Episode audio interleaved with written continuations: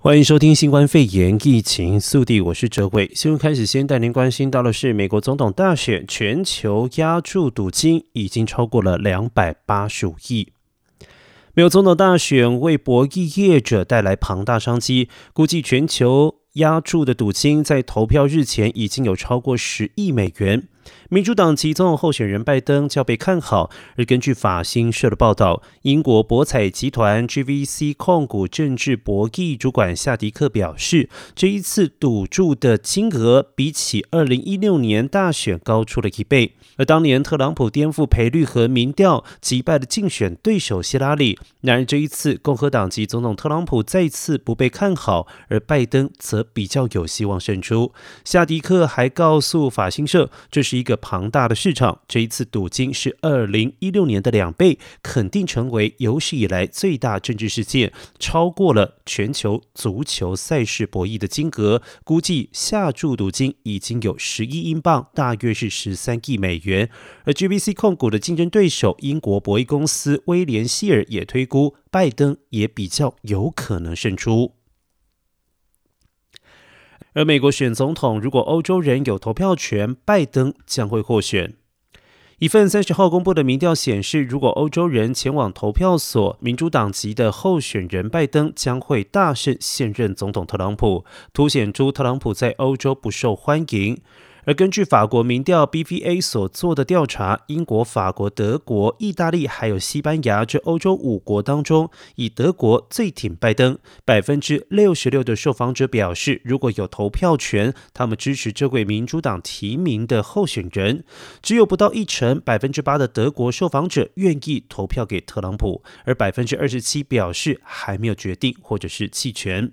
而五国当中最挺特朗普的是意大利，不过也只有百分之十五的受访者说会投给特朗普。而拜登在这个南欧国家获得百分之四十二的受访者支持，几乎是特朗普的三倍。而回顾过去，特朗普在四年任期，整个欧洲最不满意的作为，包括他拍板美国退出二零一五巴黎气候协定，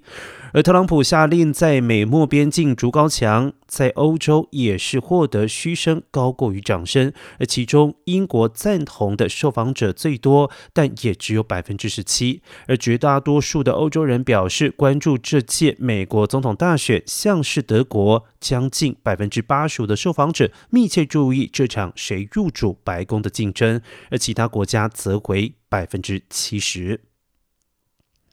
再来关注到的是埃克森美孚第三季在亏损六亿八千美元。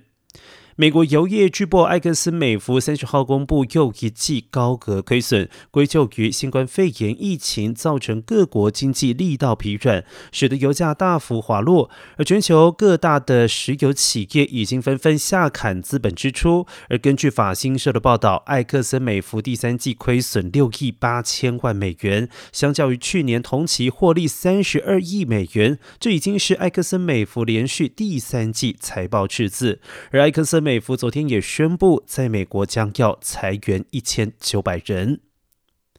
关心在地疫情消息，呈现百分之十二的居民曾经感染新冠肺炎。南加州尔湾加大最新的研究发现，截至今年夏天，呈现有百分之十二的居民感染新冠肺炎病毒，这比官方的数据高出七倍以上，表明病毒传播更加广泛，但是致命性不高。而根据呈现纪事报报道，尔湾加大针对呈现居民血液样本研究发现，该县有百分之十二，约三十七万一千人有新冠肺炎病毒抗体，这意味着其免疫系统在某种程度上曾经与病毒斗争过，而其中以拉丁裔居民和低收入成人比率最高，而非拉丁裔或非裔且年收入超过十万元的居民比例最低。结果另外表明，该病毒具极强的传染性，感染比官方数据更为广泛，但死亡率却不高，但还是高于季节性流感。科学家坦言，全县居民估计有百分之十以上具有抗体，但要达到百分之七十或者是六十者具有免疫能力，病毒才能够消除。如今距离群体免疫之路还是非常遥远。而专家表示，六十五岁以上的长者死亡率约为百分之十。但随着更多无症状和轻度症状病例出现，病死率将会跟着下降。而据估计，六十五岁以下族群每一千名感染者中会有一人死亡，而六十五岁以上族群则是约有十人死亡。据带您关心在地疫情的数据，洛杉矶县卫生官员近日发现新冠肺炎病例有再度增加的趋势。十月二十九号的前二十四小时内就多出了一千四百起的新增病例。洛县卫生局局长费雷尔表示，全县月初平均每天有四百九十起新增病例。而其中年轻族群增幅最大，而卫生官员指出，新病例当中有百分之十到百分之十五者在过去曾经上过餐馆用餐，或者是去过酒吧。为了维持生计，加州一些餐馆已经将停车场或者是人行道改造成室外用餐空间，以遵循防疫准则。而目前处于紫色限制最严格层级的洛杉矶县，仍然禁止提供室内用餐服务。而再来带您关注到的是，南加州部分地区的餐馆、酒厂将收新冠肺炎复苏费。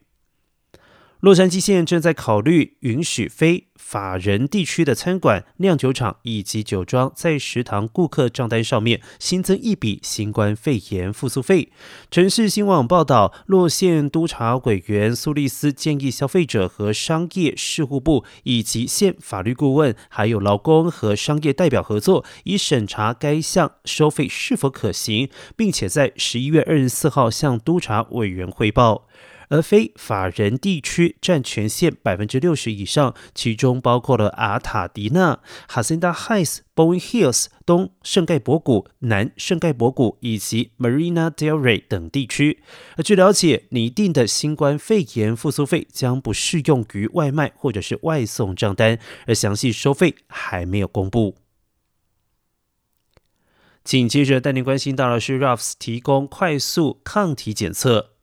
全美知名的连锁超市 Ralphs 宣布，在南加州境内分店的药局提供新冠肺炎病毒快速抗体检测，也成为全美首间提供该项服务的零售商。而该公司宣布，Ralphs 为美国首间在其位于南加州和中部海岸七十七间分店药房内提供快速抗体检测。而该项检测采取手指刺血检测，十五分钟之内便可以获取结果，有助于民众。能够在短时间之内确定是否感染过新冠肺炎病毒，而该检测经过国家食品药物管理局授权。凡认为过去曾经可能感染过病毒，但是目前无症状者，可以支付二十五元进行抗体检测。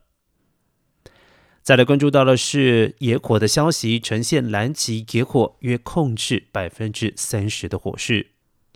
全县尤巴林达附近的南极野火，二十九号有超过一千名的消防员继续在灭火，目前百分之三十受到控制，撤离令也已经解除，居民已经陆续返家，因为野火关闭的部分道路也开始恢复交通。根据城县消防局表示，预计野火在十一月十号会全部控制住，而野火原因也正在调查当中。Cal Fire San Bernardino 消防局指挥官表示，南极野火表现相当活跃，所以蔓延速度很快，直逼尤巴林达市区，并且很快蔓延到奇诺冈加州州立公园。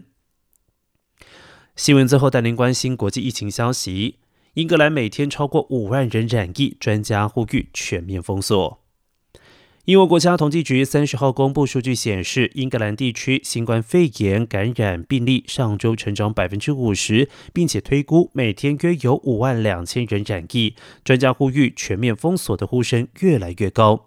每日邮报报道，如果不分有无症状，英格兰地区上周推估每天有五万一千九百人染疫，较前一周的每天三万五千两百人，更前一周的每天两万七千九百人大幅攀升。